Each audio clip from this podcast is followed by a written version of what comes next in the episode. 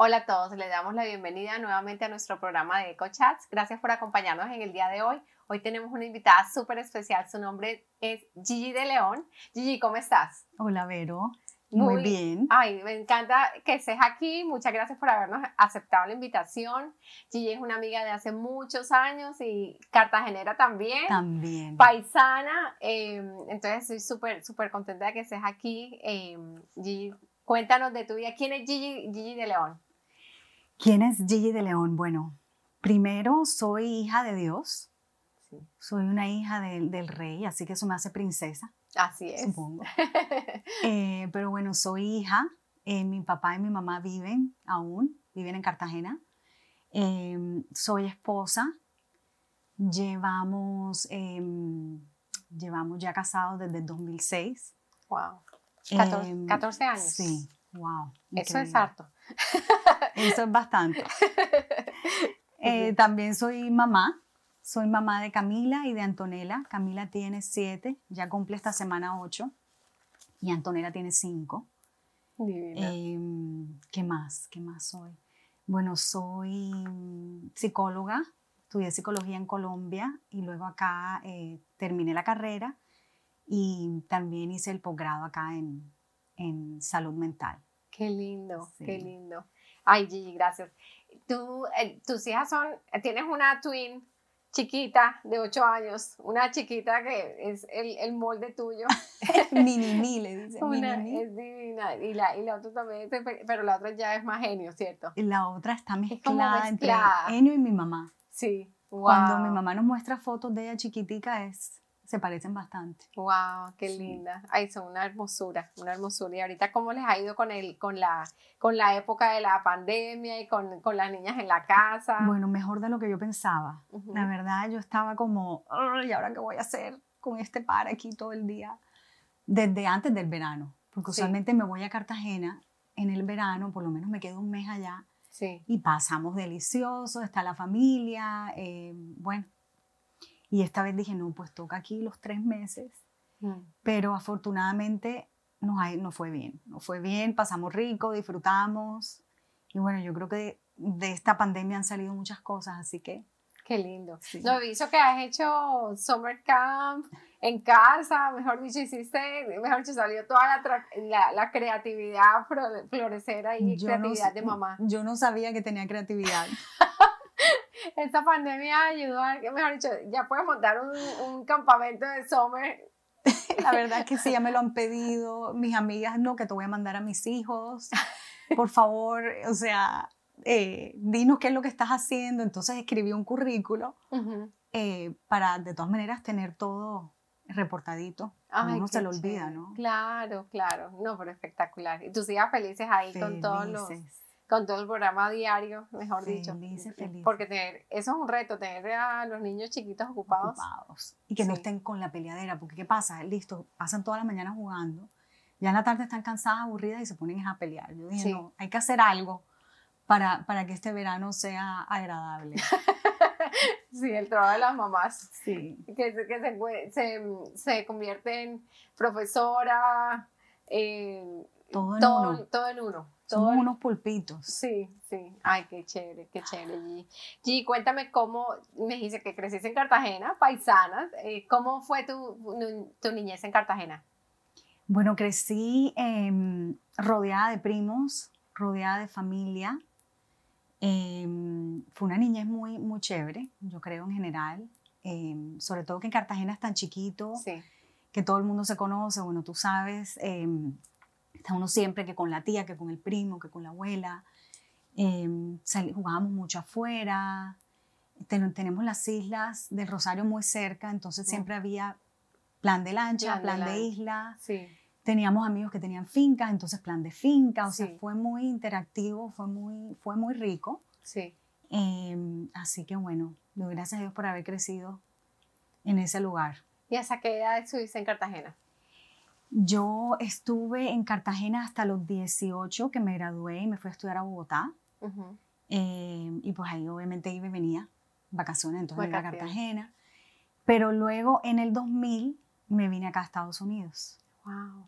Y no hayas terminado todavía la carrera en, Colombia. Te viniste Wow. Gigi, cuéntame alguna anécdota de cuando estaba chiquita, así en los paseos de finca, los paseos de, de isla o algo así que tú quieras contar, ¿qué te recuerdas? ¿Qué, el, ¿qué te recuerdas de, tu niñez? Así. Bueno, hay un cuento, pero yo no me acuerdo que estaba chiquita, pero mi mamá pues me lo contó. Resulta que em, una isla que por cierto se llamaba Isla Gigi, pero no es Isla Gigi por mí, es por otra, por una amiga de mi mamá, pero siempre íbamos ahí. Em, casi siempre íbamos a esa isla y nos íbamos y nos quedamos a dormir todo el fin de semana o, o, lo que fuera. Y resulta que mi mamá me dice que yo tenía como dos añitos.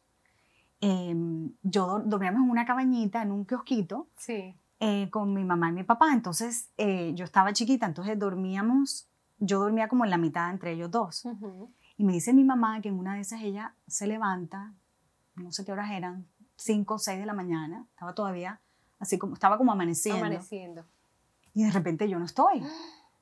Todo, o sea, todo quieto, no, nadie se había despertado. Dios mío, esta peladita se me fue, se me fue al agua. ¿Qué pasó? Y sale, se para ella, ella dice que ella, ella, o sea, en ese momento se murió. O sea, ella en ese momento Sentía que no podía ni respirar. Bueno, total fue que empezó a buscarme y me encontró feliz de la vida. Yo venía caminando.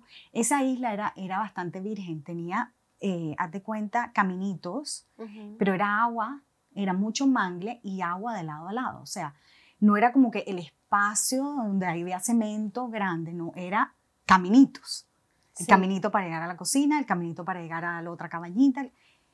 Pero gracias a Dios yo venía caminando ya sucia de tierra, me dijo, ya estaba sucia de tierra de pies a cabeza. O sea, que tú fuiste, jugaste, o sea, ya tú venías de regreso. Wow. Y bueno, gracias a Dios. No me caí, o sea, no me caí en el mar y, todo bien, pero imagínate el susto. No, me primo. Bueno, me fui de aventurera a las 5 de la mañana. Ay, pero eso tremendo. ¿Y tú eres la única hija, Gigi? ¿O ¿Tú eres hija única? Yo soy hija única. Eh, Ahora mi mamá y mi papá se volvieron a casar, ellos se, divorciaron. Yo tenía nueve más o menos. Sí. Y ambos se volvieron a casar. Mi mamá no tuvo más hijos, pero mi papá tuvo dos hijos más. Dos hijos más. Sí. ¿Varones? No, un niño y una niña. Ok, ay, qué lindo. Pues sí que, que Gigi, ese, esa, esa época de Cartagena de hace años, de las islas que no eran tan, esa época era bien bonita, bien bonita. de, pasábamos muy rico. Sí, sí, mis hijos les encanta Cartagena, son, mejor dicho, se sienten realizados allá porque tienen libertad, están con una cantidad de gente alrededor, esa, esa parte se extraña bastante. Se crece con mucha libertad. Se crece con mucha libertad. y sobre todo antes, que uno podía caminar libremente por las calles, no había mucho tráfico, mm. y no había peligro. Sí. Entonces caminábamos. A todas partes. A todas partes. Y cuéntame que, como entonces fuiste al colegio, toda tu, tu niñez en Cartagena, al colegio, eh, el, high school, te vas para Bogotá. ¿Cómo es la vida en Bogotá? ¿Cómo es esa transición de Cartagena a Bogotá? Bueno, a mí me gustó porque muchos de mis amigos estaban ahí. Eh, aparte, pues mi novio también ya estaba estudiando allá.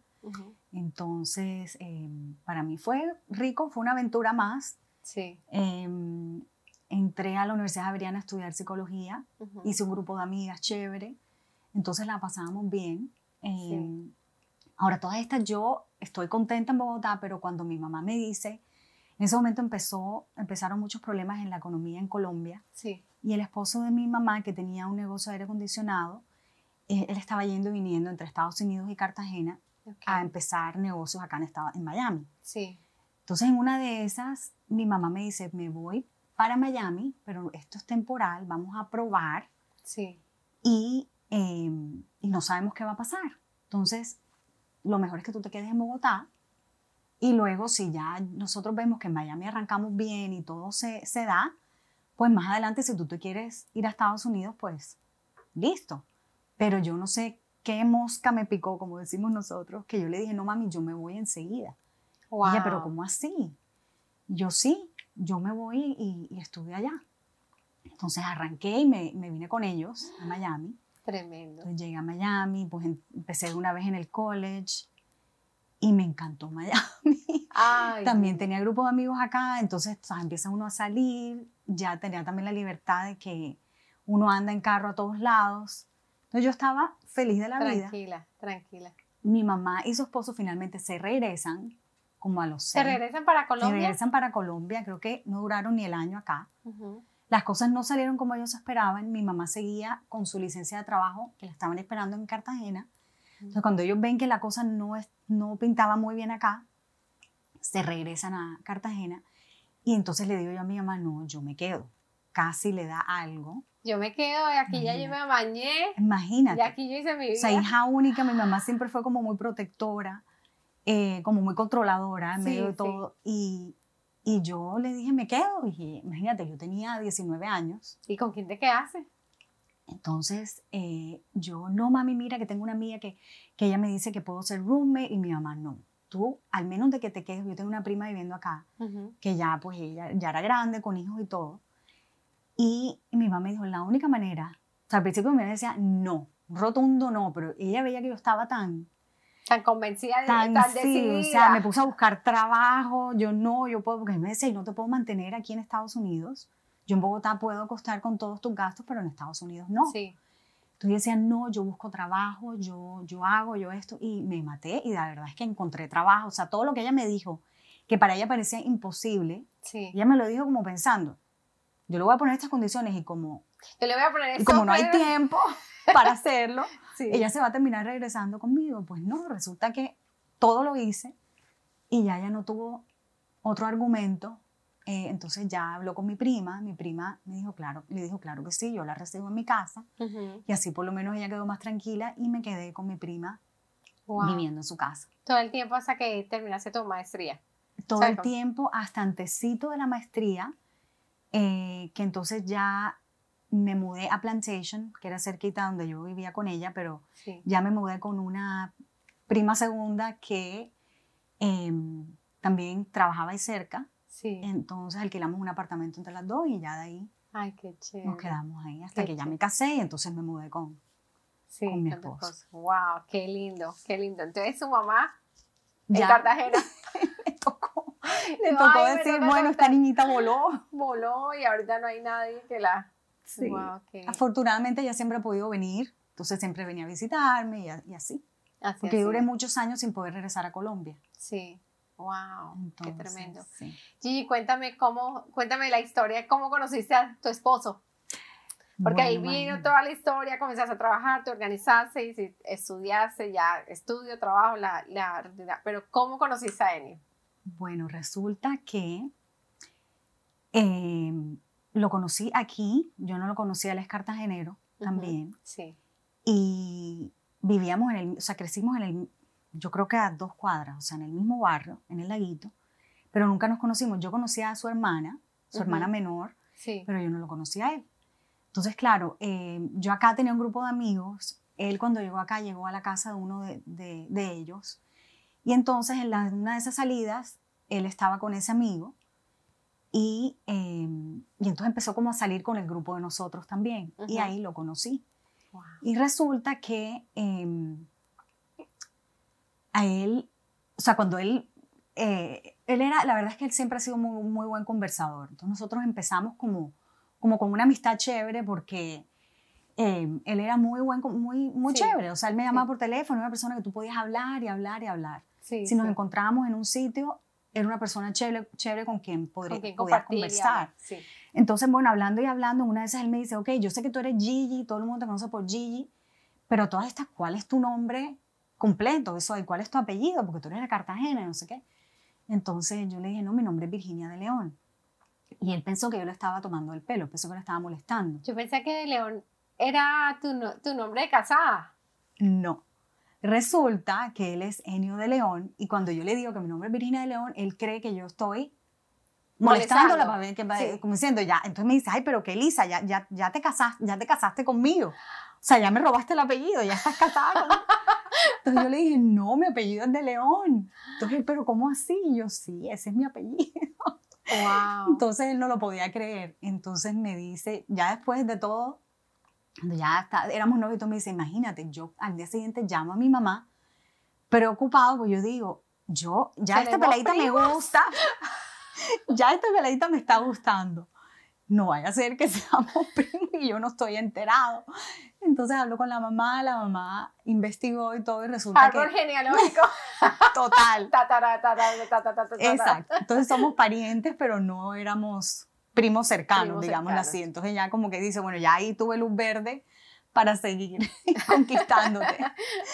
Entonces, bueno, no, de ahí em, hablábamos, conversábamos, chévere, porque fuimos amigos antes de ser novios. Sí. Eh, seguíamos con el mismo grupo. Llegó un momento que ese grupo se fue como dispersando, como que una persona cogió por un lado, la otra por el otro. Y nosotros seguimos saliendo, o sea, él me seguía llamando y ya empezamos más como a salir, ya en, eh, más en serio. Sí. Y, y ya nos ennoviamos. y hasta el sol de hoy seguimos juntos por la gracia de Dios. 14 años. 14 años. 14 años. Wow, qué tremendo. Sí. cuéntame, cuando, cuando yo me acuerdo, cuando por, por, mi cuñada, que era amiga de, o sea, yo me acuerdo de Enio hace siglos en Cartagena, porque Enio creo que estudió con mi hermana. Sí. Eh, o sea, sí lo, sí lo, veía en la universidad, odontólogos, y estudió con mi hermana, entonces yo sabía quién era Enio. Claro.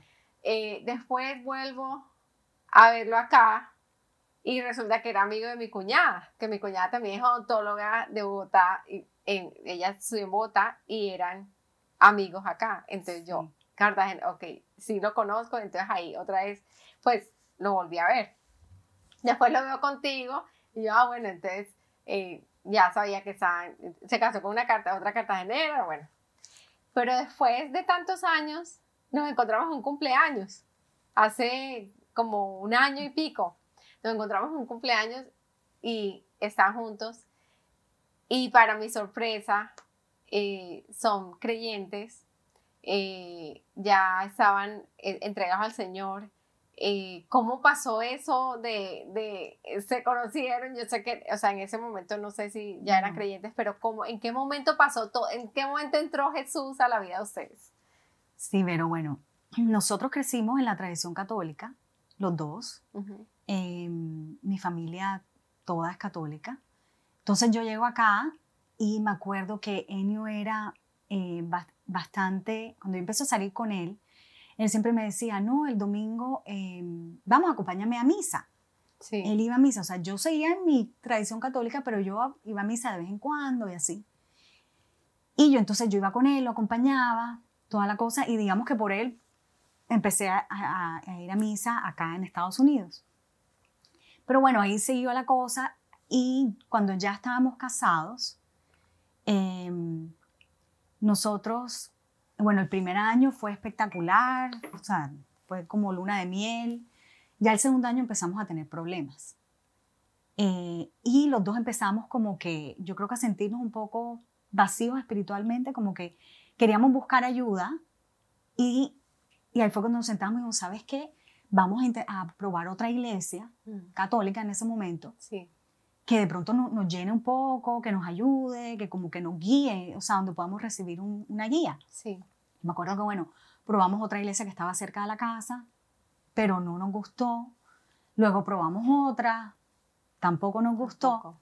En una de esas, em, mi cuñado, bueno, mi cuñado viajaba, mi cuñado no, el esposo de mi cuñada, el esposo de la hermana de Enio, viajaba mucho acá eh, a trabajar, pero venía, tú sabes, cinco días y se regresaba y ellos ya eran cristianos. Mm.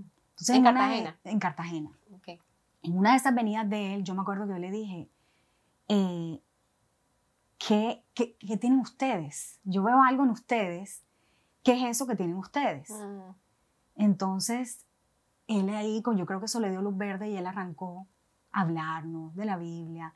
Y entonces ya las conversaciones en la noche, en la casa que está, porque se quedaba dormir en la casa de nosotros, ya no era como que, sí, vamos a hablar de lo que sea, sino que él sacaba Biblia, nos decía. Entonces, claro, él se formaba también como argumentos, porque todos nosotros creíamos una cosa, él creía otra. Y, pero bueno, él sabía lo que hacía en el momento. Sí, sí. Eh, incluso a mi esposo le daba rabia, o sea, pero bueno, él sabía lo que estaba haciendo. Sí, sí. Em, luego, eh, nosotros vivíamos cerca de Boca Ratón, una persona también de Cartagena, Germán Dager, tenía mm, su iglesia, él, él, él, pastoreaba una iglesia ahí cerquita en un high school de, de Boca. Y un, un, día, no sé si fue que nos encontramos con él o sí, él vivía cerquita de nosotros, nos encontramos con él, nos invitó, ya yo sabiendo como que, yo creo que si mi cuñado no hubiera estado como, tú sabes, ahí sembrando, sembrando esas semillitas ahí, no se me hubiera ocurrido ir, no hubiera aceptado la invitación, pero Germán nos invita, ¿no? Que vengan a mi iglesia, que ustedes están cerca, que esto, que lo otro, y fuimos. Em, y nos gustó, ahí estuvimos yendo un tiempito, no fue mucho lo que estuvimos yendo, porque entre esas, mi cuñado, creo que el siguiente mes o algo, regresó otra vez, no, que vengan conmigo, que vamos a la, acompáñenme a la iglesia de mis tíos, que queda en Sunrise, en Weston, y vengan con nosotros, que vengan conmigo, ta, ta, ta. Entonces nos fuimos con él y ahí fue que llegamos a, a la iglesia donde, donde, donde, crecimos, donde llegamos. Sí. Y, em, y bueno, me acuerdo la primera vez que fuimos, salimos espantados. Tú sabes, no sé, viniendo de, de otra... De, de, la tradición. De la tradición católica, yo decía, esta gente está como loca. ¿Qué le pasa? Sí, o sea, ¿por qué cantan con aquella pasión? ¿Por qué, ¿Por qué se emocionan? ¿Por qué levantan los brazos? Y uno ahí como que, tú sabes. El hongo. Sí. Me acuerdo que al final, bueno, ya había pasado la alabanza, pasó la prédica, mi, mi primo nos, nos eh, presentó toda la cosa con los pastores, con la familia, y me acuerdo que la pastora, que ella es súper, o sea, ella tiene un don de oración muy poderoso. Eh, empezó a hablar con nosotros, ¿no? Y en, en UNESA estaba presentando el examen, iba a presentar el, el, primer board de odontología.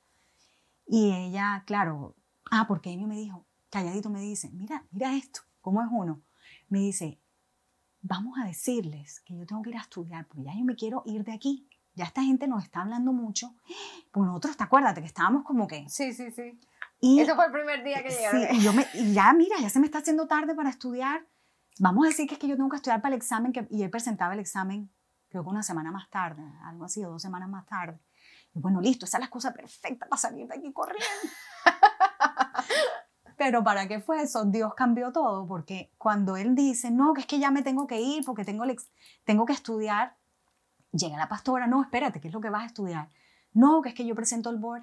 Ah, bueno, perfecto, entonces vamos a orar por ese board. Claro, lo que se formó ahí fue un, o sea, una oración poderosa que ella hizo. Bueno, que tal fue que ella oró súper, y yo creo que eso le llegó a mi esposo bastante. O sea, a pesar de que lo que queríamos era salir corriendo, eso le llegó. Mm.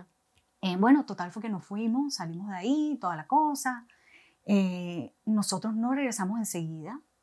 Nosotros creo que regresamos otra vez a la... Pero sí seguimos yendo a la iglesia donde estaba Germán. Eh, porque bueno, le cogimos un cariño muy, muy, muy grande a Germán. Él fue muy especial, nos, nos guió en ese tiempo. pero ya después, no sé, regresamos otra vez a, a, la, a, la, iglesia. en Weston. Y ahí, de ahí no volvimos a salir hasta que... Qué lindo. Sí. Ah, bueno, a todas estas, nosotros en ese momento estábamos como en una búsqueda de llenarnos espiritualmente, pero a la vez estábamos pasando por un momento crítico en el matrimonio, o sea, no estábamos bien como pareja, necesitábamos mucha guía, sí. Em, inclusive las cosas se pusieron peor antes de, de ponerse mejor. O sea, yo creo que entramos en una crisis matrimonial muy fuerte eh, en una de esas venidas de mi, de mi cuñado otra vez, o sea, del, del el esposo de mi cuñada, estábamos bien mal. Ya yo ese fin de semana estaba, eso que ya tú dices, ya, eh, ya me rindo, no doy más. Em, yo me acuerdo que él estaba en la casa y yo le dije, ¿sabes qué? Yo creo que él y yo nos vamos a divorciar. Y él quedó así como que me dice, no, tú esa palabra no la, no la mencionas. Le dije, no, ya esa palabra se ha mencionado aquí y yo creo que ya esto no da más. Así que nomás te estoy diciendo, dije, yo no le he dicho a nadie, yo no he hablado con mis papás, no hemos hablado con nadie sino entre nosotros dos, pero yo creo que ya esto no tiene arreglo. Mm. Y aprovechar, vamos a aprovechar que nosotros estamos jóvenes, aquí no hay hijos de por medio, vamos a hacer lo que tenemos que hacer.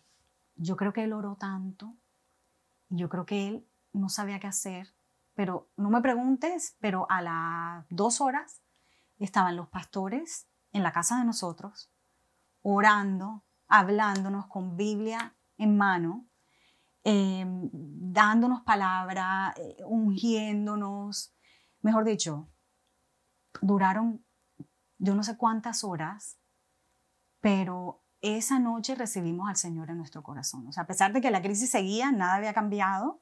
Yo creo que espiritualmente cambiaron muchas cosas. Y ese fue el comienzo como de una guerra espiritual que fue ahí cuando empezó. Pero por lo menos ya Dios nos tenía, digamos que en sus manos. Se anclaron en el Señor ese día. Tenía, exacto, o sea, ya nos tenía cogiditos. No entendíamos muy bien lo que estábamos haciendo, éramos nuevos en la fe. Em, pero bueno, hicimos esa oración de fe, que yo creo que la hicimos de manera genuina, a pesar de que no sabíamos realmente qué, significaba. Queríamos, queríamos más de Jesús y queríamos, un cambio. Estaban listos para un... Y estábamos desesperados. O sea, a veces Dios utiliza el momento de crisis para convertirlo a uno, para que uno se rinda a sus pies, para que uno em, se someta a, lo que Él tiene para nosotros. Entonces, bueno, ya en adelante las cosas no cambiaron de la noche a la mañana, fue una lucha. Em, es más, las cosas se pusieron mal, las cosas se pusieron peor. Em, y esta parte se me había, se me había, de pronto la había como borrado. Pero inclusive nosotros, llegó un momento que nosotros nos separamos. O sea, yo le dije a él, vete de la casa, eh, y vamos a ver qué pasa. Pero ya te tienes que ir. Y él se fue. Eh, él estaba investigando, él estaba hasta averiguando para alquilar un apartamento cerca de donde vivíamos. Pero nuevamente, estos pastores... Eh, los pastores donde, de la iglesia de Weston. De la iglesia de Weston. Fueron los que fueron ese día y hablaron Los que fueron a orar por nosotros y todo. ellos, bueno, ellos siguieron en contacto con nosotros. Sí. Orando, nos llamaban. Eh, nos, o sea, nos invitaban a su casa, no, no, nos compartían películas, nos compartían la palabra de Dios. O sea, ellos estaban en su misión sí. tiempo completo. Todas estas ah, cosas se pusieron mal y em, la pastora le dijo a él, le dijo, tú no te vas para ningún apartamento, ni te vas para ningún lado, tú te vienes para mi casa. Y tú te quedas aquí el tiempo que sea necesario, pero te, vas, te vienes para mi casa. O sea, imagínate. Le abrieron las puertas de su casa, él prácticamente se mudó allá, fue con maletica y todo. Llego allá y como le digo yo, tú estuviste en un bootcamp, en un bootcamp intensivo. Intensivo, lo pusieron. Un bootcamp espiritual intenso. Qué tremendo. Mientras tanto, pues ella, por teléfono, ella sí me, tú sabes, como Manicista me llamaba todas las mañanas y me daba fuerzas, me daba ánimo, me daba palabra, oraba. O sea, fue una cosa tremenda lo que ellos, como Dios los utilizó Qué lindo. a ellos en medio de toda esta tribulación. Eh, Enio estuvo por fuera de la casa como, yo diría que como un mes, eh, y regresó, y fue muy linda la manera como regresó. Yo me fui a un, a un retiro de mujeres, sí.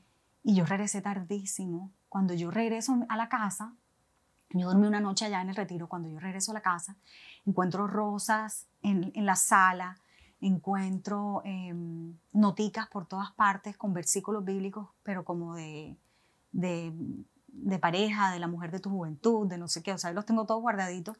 Pero él llegó a la casa, dejó eso así organizadito y se fue. Y bueno, yo esa noche dormí como más tranquila, además que venía como del retiro, venía como, como renovada, como, como descargada. Y al día siguiente él llegó y bueno, ahí nos sentamos a hablar, y los dos estuvimos de acuerdo en que íbamos a, a volverlo a intentar antes de tomar cualquier decisión apresurada. Mm. Y así fue. Y poco a poco el Señor fue restaurándonos. Como digo, había muchas piecitas rotas y Él fue juntando una por una. No fue fácil, tomó, tomó años, mm. em, pero lo, lo logró. Él lo logró. Sí, sí. Wow, qué tremendo. Sí. Qué tremendo. Qué historia tan impresionante. No, yo no sabía esa historia. yo decía, bueno, estaba, antes los conocí cuando ya estaban de novios, después ya vi que se casaron y después. Em, pero qué lindo es el Señor. Sí. Cuando uno, y, y qué impresionante es que Él envía siervos para que caminen con uno. Sea, no solamente que Él hace la. Él lo llama a uno, pero equipa personas para que estén ahí caminando con uno y ya hasta que, hasta que ya uno está conectado con el Señor y ya, ok, ahora sí puedes caminar solo.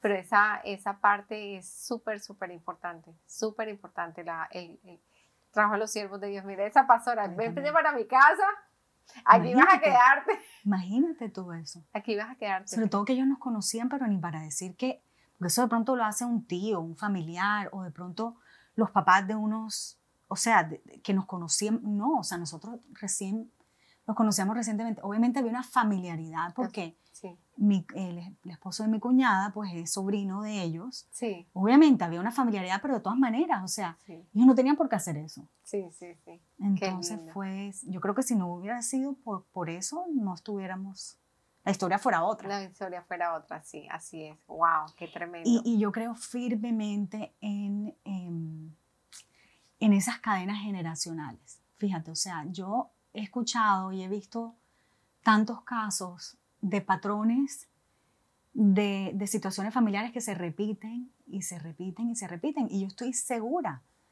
que, que eso era parte del plan del enemigo. O sea, mi, yo vengo de una casa de padres divorciados. Él quería que yo también fuera divorciada. Mm, así es. Y seguramente quería que mis hijos también cargaran, con, esa, maldición, espiritual. No que no pueda pasar, puede pasar y a veces es, necesario que pase, pero yo sabía que en mi caso era todo, toda obra del enemigo, era plan del enemigo. Sí, para destruir, porque viene con, con, no solamente el divorcio, sino que destruye el ser. Es, viene con tanta destrucción y tanta... Y, y, lo seguimos viendo, o sea, lo vemos tan fuertemente porque el enemigo, como dice la, la palabra, viene, o sea, él, él, él, vino a matar, a robar y a destruir. Sí. Y él tenía una misión clara. O sea, yo lo, yo lo sentía, yo lo, yo lo viví. Eh, su misión era destruir, porque él sabe que si destruye a la familia, destruye a la sociedad. Mm. Y porque destruye a la, la persona, la, o sea, la persona. Todo. Wow. Y la base de la sociedad es la familia. Sí. Y, y, ese es el target, o sea, ese es el, el, el punto clave que él, que él puede destruir. Sí, así es. G, que mm, si nos eso fue, eso es una tribulación y sobre todo que es algo que tú aprendiste a través de los años a pelear por tu familia, a pelear por, tu, por, tu, por tus hijos. Por... En esa época no había niños, pero ahorita ya hay niños, ya. Y cuando vienen los niños, ¿cómo pasó? Después ya volvieron juntos y siguió el trabajo, el Señor trabajando. Sobre todo en esos patrones que uno trae de atrás, esos patrones y esa, eh, mejor la renovación de la mente tiene que ser poco a poco y el Señor va renovando. Em, pero ¿qué, ¿qué pasó cuando llegaron las niñas a la casa? ¿Cómo, cómo siguió? Bueno, eh, todo esto fue un proceso. Em, yo tenía claro que yo no quería equivocarme en el sentido de que voy a tener hijos en este proceso. No, O sea, nosotros esperamos, por eso esperamos un tiempo sí. para tenerlos. Y yo decía, no, yo no voy a tener hijos hasta que yo esté segura. Bueno, uno nunca está segura de nada, pero a que yo vea que esto está fortalecido y que somos una familia fortalecida donde, donde ya entonces pueden venir los hijos. Pueden venir los hijos, ya estamos fortalecidos. Sí, entonces menos mal le trabajamos bastante a la parte del matrimonio y cuando ya yo me sentí, digamos que, bueno, ya este puede ser el momento, pues ya, ya tuvimos los hijos. Em, realmente la llegada de los hijos no cambió mucho nuestro matrimonio en mm. cuanto a a eso. O sea, yo creo que estábamos ya fortalecidos. Obviamente el matrimonio no es fácil, tiene sus sub y bajas. Uy, sí.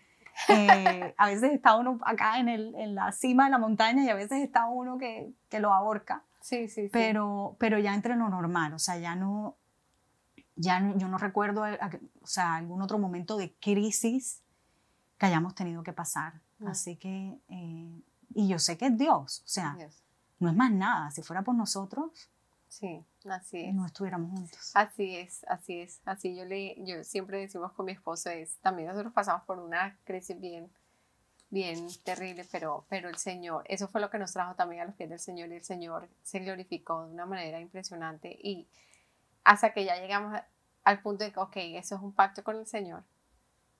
Eso es, y nosotros tenemos que hacerlo trabajar. No tenemos opción, sino por, eh, hacerlo trabajar y somos personas bien diferentes y sabemos que, pero tenemos una cosa en común y es que estamos rendidos a los pies de Jesús. Entonces eso es lo que nos enfocamos en Jesús y ya el Señor va trabajando el resto de cosas, ya las, el resto de cosas se vuelve secundaria. Así es. Entonces, y que sabe uno que es una decisión y es, un compromiso. Y no es como tú te sientas. Sí. Entonces, em, eh, o sea, todo se puede resolver. Sí. Uno no va a salir corriendo al primer problema. Hay que luchar. Hay que luchar. Y, es una lucha, pero yo creo que vale la pena. O sea, hoy por hoy, yo, o sea, yo me derrito. O sea, cada vez que mi esposo dice delante de mis hijas, qué familia linda que somos. O sea, yo digo, wow, o sea, todo lo que pasamos, pero sabes que vale la pena. O sea, valió la pena haber peleado y peleado espiritualmente, porque esto es espiritual, o sea, la raíz de todo, yo creo firmemente que es espiritual. Entonces, mi, también eso fue una de las grandes lecciones, que es que yo, yo me agarraba con él, o sea, mi pelea era contra él, hasta que aprendí, no, esa no es la pelea. Entonces empecé a batallar espiritualmente y poco a poco las cosas se fueron dando. Sí, qué tremendo. Gigi, ¿tú qué le dirías a una mujer que está ahorita pasando por esa situación que tú pasaste? Sea, porque los problemas del matrimonio son por X o Y, siempre va a haber problemas. Pero, pero ¿qué, ¿qué le dirías tú a una mujer que está pasando ahorita por una, que ya está a punto, así como estabas, a punto de tirar la toalla? ¿Qué, ¿A dónde corre? Yo le diría que corra a los pies del Señor. No hay lugar más eh, poderoso, no hay lugar más eh, donde tú puedas sentir más consuelo, donde puedas sentir eh, descanso, donde puedas ser dirigido, que ahí. Yo le diría que se rodee de personas que la van a guiar en ese camino del Señor, porque es muy fácil escuchar las voces externas, la amiga que te dice, no seas boba, ya, eh, para esto tú no mereces esto, eh, deja a tu esposo, mira que, o sea, a menos de que esté siendo abusada, al menos de que sea un caso donde ya su, digamos que su bienestar está siendo amenazado, sí. obviamente, pero si, si son cosas que se pueden resolver, que tienen una solución, eh, que persevere. O sea, a mí, mi tenacidad y mi perseverancia fue lo que me trajo, lo que me llevó a seguir luchando y que el Señor hace la obra. O sea, que no, que no trate de cambiar, no podemos cambiar a nadie. La pelea no es contra, como dice la Biblia, la pelea no es contra carne ni sangre. La pelea no es contra, contra el esposo, la pelea es contra lo espiritual, sí. contra toda esa carga espiritual. Y eh, que no se rinda, que ore mucho, que ore mucho por su esposo. La oración tiene un poder increíble y que se rodee de personas que la van a motivar y a llevar a, luchar por su familia. Sí. Y que, y que Dios todo lo puede. O sea, aunque tú creas que ya todo está roto, que no hay esperanza, que no hay nada que hacer, Dios lo puede hacer. Porque en mi caso todo estaba roto. Sí. Todo estaba roto. Y ya yo había probado con todas mis fuerzas. Habíamos ido a terapia de, de parejas que bueno, sí ayudó. Y siendo tú psicóloga. Además, siendo psicóloga, entonces yo aplicaba. tú sabes, de aplicar todas las el conocimiento, las teorías. Y no, o sea, tú puedes tener mucho conocimiento, tú puedes tener muchas ganas, puedes tener mucha experiencia, puedes tener todo, pero, pero aunque esas cosas pueden ayudar, Dios es quien permite y quien reconstruye y quien puede transformar algo que parece que, que, no pudiera ser en, algo, en algo lindo, no por nosotros, sino por Él, por su gracia y por su misericordia. Así es. Wow, qué lindo, Gigi. Gracias. Gracias. Gigi, em, tú, em, si hoy murieras, si hoy fuera tu último día aquí en la tierra, ¿cómo quisieras ser recordada? Em, bueno, quisiera ser, recordada. Salto, de, salto de, de, de, lo que ya el Señor hizo y ahorita, digamos que te digan, ok Gigi, hoy, hasta hoy, hoy vas a, vas a conocer, conoces al Señor, hoy vas a ver al Señor cara a cara. ¿Cómo quisiera ser recordada? ser recordada em, como, como una persona perseverante, como una persona que no se rindió, como una persona luchadora, em, como una persona que ama al Señor, que, que se equivoca, pero que ama al Señor, em, como una persona que que puede dar palabras de vida, como una persona que, como una buena mamá, sí. como una buena esposa, como una persona fiel. Yo creo que así, de manera. Ay, qué lindo. Gigi, ¿cómo, cómo, ¿qué es la palabra que, que a ti te ha, en medio de toda esa tribulación, qué palabra te mantuvo ahí? Hay muchas palabras, pero ¿qué, qué te mantenía con esa perseverancia, con ese, esa tenacidad de decir, vamos para adelante, vamos a seguir luchando, vamos a seguir luchando?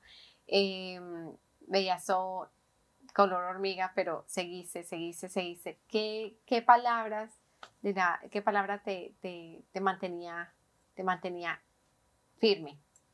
Sí, yo creo que la palabra que más me, me levantaba y me daba esperanza era en Filipenses 1.6, que dice que el, el, que comenzó la buena obra en vosotros, la perfeccionará hasta el día de Jesucristo. O sea, eso me daba como que, por ejemplo, cuando las cosas arrancaban a mejorar y de repente echábamos, yo sentía que echábamos para atrás. Sí. Esa palabra me daba como el ánimo de, ¿sabes qué? Dios empezó esto y Él no te va a soltar. Sí.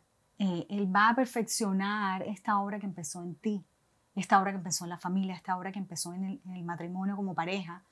Entonces yo creo que eso me dio como, como, como esa capacidad de poder seguir perseverando, de no rendirme, de no de no desanimarme. Porque como te digo, fue un camino en que echas para adelante, echas para atrás. Tres pasos para adelante, seis para atrás. Tres pasos. Es tremendo. Esa, esa, palabra, no, que de saber que no te puedes enfocar en las cositas, los detalles pequeños, sino en, en the big picture. En la, qué tremendo, qué tremendo, qué lindo Dios. Sí. ¿Hay alguna otra palabra que, que... Hay muchas, hay muchas. La de, la de que la, la, como yo hice mucha guerra espiritual, siempre me tenía que recordar que la, pelea no es contra carne ni sangre, sino contra potestades, principados, huestes celestiales. O sea, yo te cuento, cuando yo empecé a estudiar psicología, en la universidad mi materia preferida era biología. Sí. Y además que mi profesora en Bogotá era excelente. O sea, no solo era excelente bióloga, sino que era una maestra excelente y yo alcancé como a, desarrollar esa pasión por la biología. Y leía, y yo creo que era la materia que más me gustaba. Y en ese tiempo, yo me acuerdo que llamo, entre más la estudiaba, más me convencía de lo que, de la evolución del hombre, o sea, me fui totalmente, yo llamé a mi mamá y le dije, mami, ¿tú por qué me has mentido todo este tiempo? Tú dices que Dios nos creó a nosotros, así como que por arte de magia, y no, esta es la verdad. Wow. Entonces yo empecé como a predicar esa verdad. Me, o sea, yo creo que hasta creí, empecé a creer que Dios no existía. Qué tremendo. Entonces eso me, o sea, totalmente me llevó al otro lado de, del mundo físico, de, que tenía mucho que ver con mi carrera también, digamos, con las bases de lo que yo estaba estudiando. Pero el Señor es tan tan impresionante que eh, me, permitió tener una experiencia espiritual en medio de toda esta, cuando pasa toda esta crisis y yo empiezo a ir a la iglesia cristiana y empiezo, digamos, a crecer espiritualmente, dentro de mí una hay una batalla espiritual terrible y yo llegué a tener una experiencia espiritual fuerte en la cual yo nunca en mi vida había creído. O sea, de repente tú oyes un amigo o una amiga, no, que esto me pasó, que y yo me burlaba, me reía. O sea, para mí el mundo espiritual era inexistente. Pero yo creo que Dios permite todo esto, aunque fue duro para mí, yo no lo, no lo, hubiera preferido no vivirlo, Él lo permite para que yo crea sí. que sí hay un mundo espiritual y que es real. Qué tremendo. Pero que no hay que tenerle miedo, o sea, que mm. cuando estamos con Él, estamos con Él. Pero me permitió ver que sí hay un mundo espiritual, que no todo es físico. Y yo creo que eso fortaleció mi fe aún más.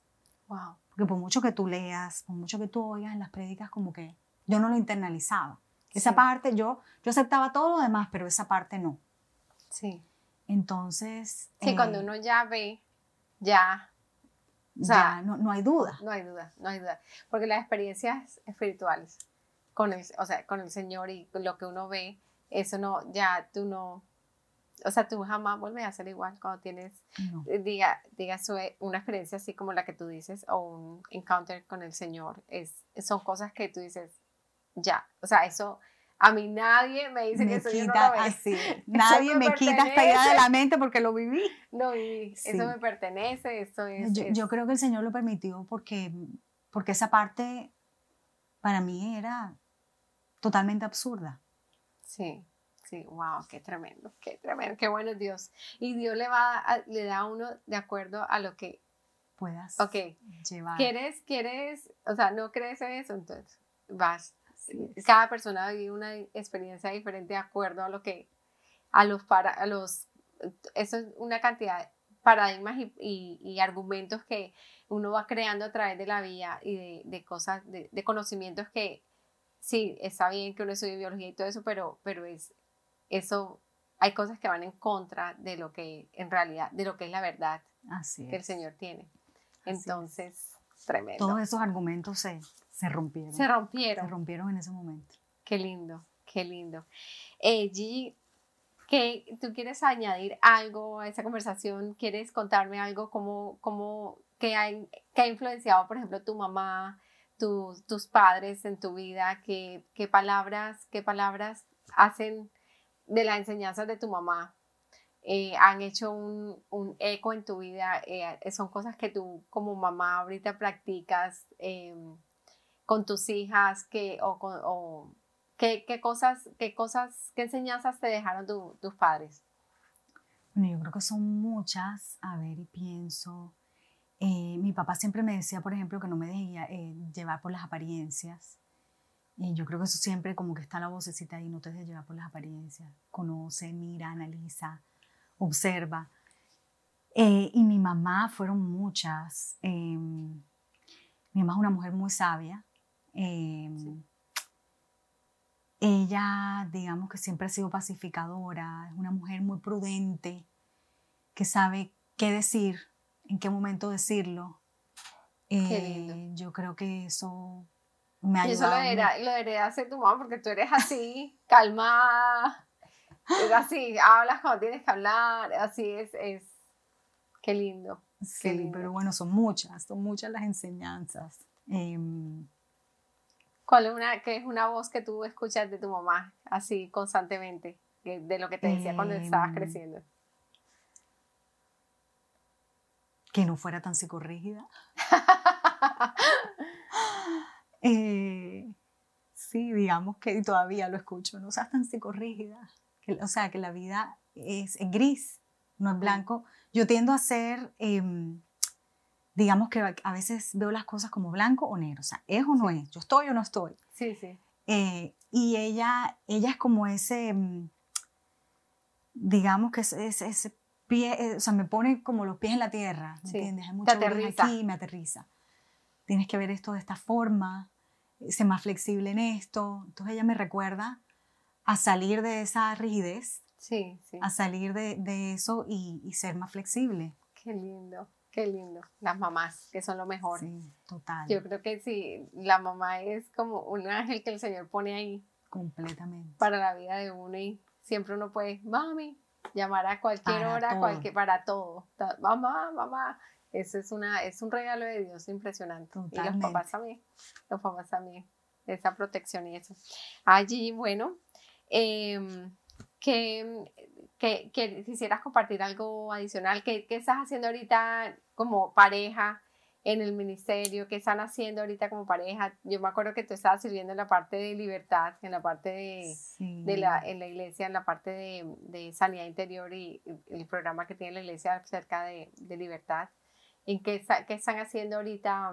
¿Qué están haciendo ahorita con ellos? El, el Ministerio de Freedom fue poderoso en la vida de nosotros desde que, desde que hicimos parte de eso como participantes. Em, tuvimos la, la, bendición de em, experimentar Freedom en la otra iglesia donde estábamos. Sí. Em, o sea que nosotros venimos, digamos que con, con ese Freedom ya, ya ese ministerio. Ese ministerio. Eh, yo le cogí un amor, un cariño a ese ministerio impresionante porque hizo bastante en mí y supe lo poderoso que, que es. Entonces, luego, de ser participante, estuve involucrada en el grupo de oración porque había un grupo de oración, aparte del de la iglesia, en iglesia vertical, había un grupo de oración que era solo de Freedom. Nos reuníamos todos los miércoles en la noche solamente a orar por los grupos de Freedom. Qué lindo. Entonces eso lo hice en un semestre. Luego de ahí eh, colideré Freedom, sí. porque eso es por semestre. Em, y fue una experiencia increíble. Aprendí mucho de, la líder, de mi líder. Luego, eh, el siguiente semestre ya lo lideré, pues uno de los grupos, eh, y fue increíble. Fue la experiencia más espectacular. Em, todavía uno sigue viendo el poder, o sea, y fueron mes continuos, no es que como participante tú lo hiciste y ahí paró, no, tú lo tomas, lo sigues tomando como líder y Dios sigue, trabajando y sigue sacando y sigue rompiendo y sigue haciendo, entonces es espectacular. Eh, yo me enamoré de ese ministerio. Eh, ya cuando nos mudamos, nosotros vivíamos en Broward ya hace dos años ya, nos mudamos acá al condado de Palm Beach y yo llegué a Christ Fellowship en Jupiter y cuando una amiga me dice, no, mira que la iglesia está, está creando un currículo de Freedom. Ella conocía también el programa de Freedom de la otra iglesia. Me dice, ¿cómo te parece? Acá está están empezando a hacer un currículo y va a ser espectacular. Yo me pegué una emocionada. Yo decía, no, qué rico Freedom otra, o sea, Freedom acá. Y bueno, fue súper emocionante. Em, tomé la, el estudio piloto que hicieron para los líderes para poder empezarlo y todo, y fue, fue muy poderoso. Luego entonces em, lo, eh, lo, lo, tomé otra vez como líder de un grupo de mujeres muy lindas, muy increíble, y también fue una experiencia muy linda. En este momento, bueno, a raíz de la pandemia, em, hemos estado más en casa. En casa, sí. Em, ¿Qué hemos hecho como, en este momento, pues ya en el Ministerio del Freedom no estamos, Estamos haciendo, estamos involucrados en un grupo de vida, pero de familia. No tiene nada que ver con la iglesia. Sí. Mi cuñado, nuevamente mi cuñado, empezó, eh, Dios puso en su corazón que nos reuniéramos, porque empezó, cuando empezó la pandemia empezamos a reunirnos por Zoom, pero más que todo para vernos, para reírnos, para hablar, para conversar, sí. para estar juntos. Y eh, Dios le puso en su corazón abrir un grupo, eh, un grupo de vida. Sí entre las mismas personas. Entonces, ya llevamos varias semanas en ese grupo de vida, eh, estamos estudiando la palabra. En ese grupo de vida no todos somos cristianos, pero estamos estudiando la palabra, que es lo importante, sí. y, y, pues compartiendo nuestras experiencias y, y, haciendo devocionales y compartiendo la palabra. Entonces eso ha sido, yo creo que eso va a ser muy poderoso. Sí.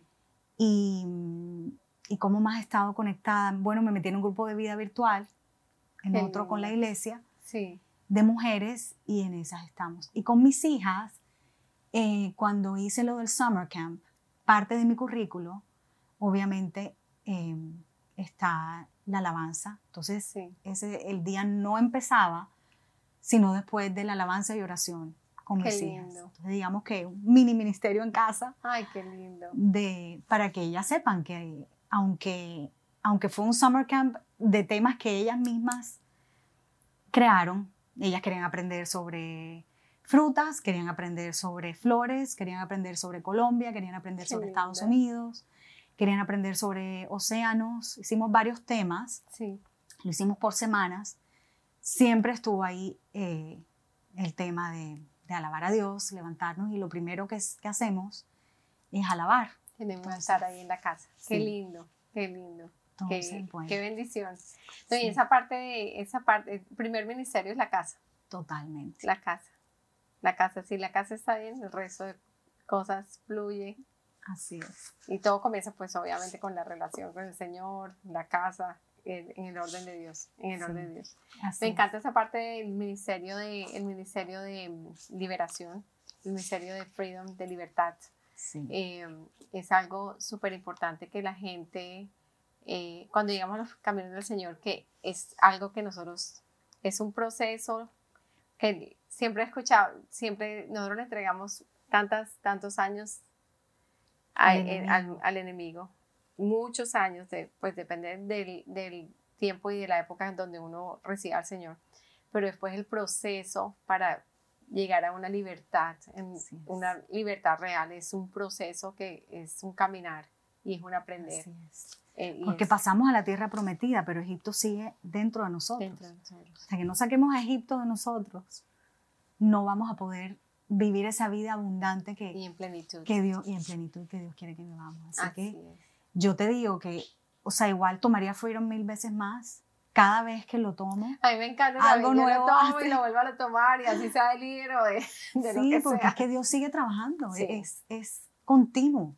Lo bonito con el Señor es que tú le dices, Señor, muéstrame. Sí. Siempre hay otra, siempre hay un challenge nuevo. Muéstrame que hay que sacar, que hay que sacar. Entonces, siempre hay algo. Pasas el, el, el, año con el, orgullo, ok, salió el orgullo y después, bueno, Señor, ¿qué viene? Otra cosa, el Señor siempre le va mostrando, no te puede mostrar todas las cosas a la misma vez porque es imposible que tú puedas digerir tanto, pero poco a poco el Señor, cuando uno está, eh, pone su corazón dispuesto a cambiar, Señor, moldéame, cámbiame, transfórmame como, y hazme como tú quieras, el Señor va mostrando poco a poco, poco a poco. Siempre le pido que examine mi corazón, que examine mis intenciones, que y, él siempre sale algo que uno dice, ay, sí. ahí está. Ok, está. Vamos a trabajar en eso. Sí. Siempre. Ay, Gigi, muchas gracias por haber venido. No, pero gracias por invitarme. Qué lindo testimonio, qué lindo es ver lo que el Señor ha hecho en tu vida y ver que hay esperanza. Mm. Para Dios no hay nada imposible. Nada. Nada imposible, sea la situación que sea.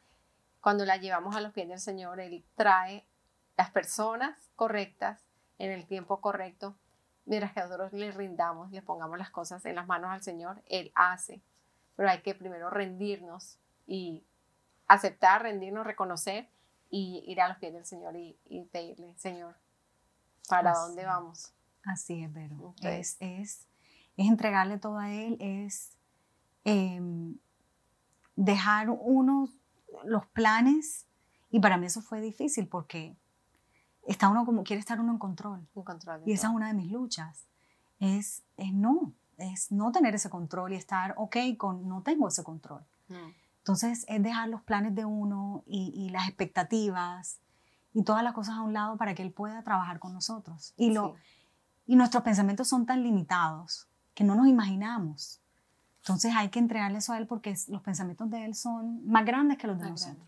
Y los planes de él siempre son mejores. Sí que los, que los nuestros. Así es, hay que ir con calma, paso a paso, un día a la vez, perseverar. Y lo que tú dices, la, esa tenacidad, él se la va dando a uno, el querer seguir, seguir, seguir. Em, porque vamos a estar cambiando hasta que nos encontremos con Él, entremos en la presencia del Señor. Así Todos los días hay algo que aprender, hay algo que cambiar, hay algo que, con todo. Así es. Entonces es estar, es ser enseñables Sí, ser moldeables. Moldeables y enseñables. Ay, muchas gracias, G. Entonces, vamos a despedirnos ahorita de nuestro, del programa. Entonces, esperamos que este programa haya sido de mucha bendición para ustedes. Recuerda que esa historia de fe está disponible en nuestras plataformas de YouTube, Spotify, iTunes, Google Podcast, entre otras plataformas que tenemos. Comenta, comparte, dale me gusta y haz clic en la campana de notificaciones para que estés al día con todas nuestras publicaciones. Nos vemos en la próxima y bueno, hasta luego. Chao.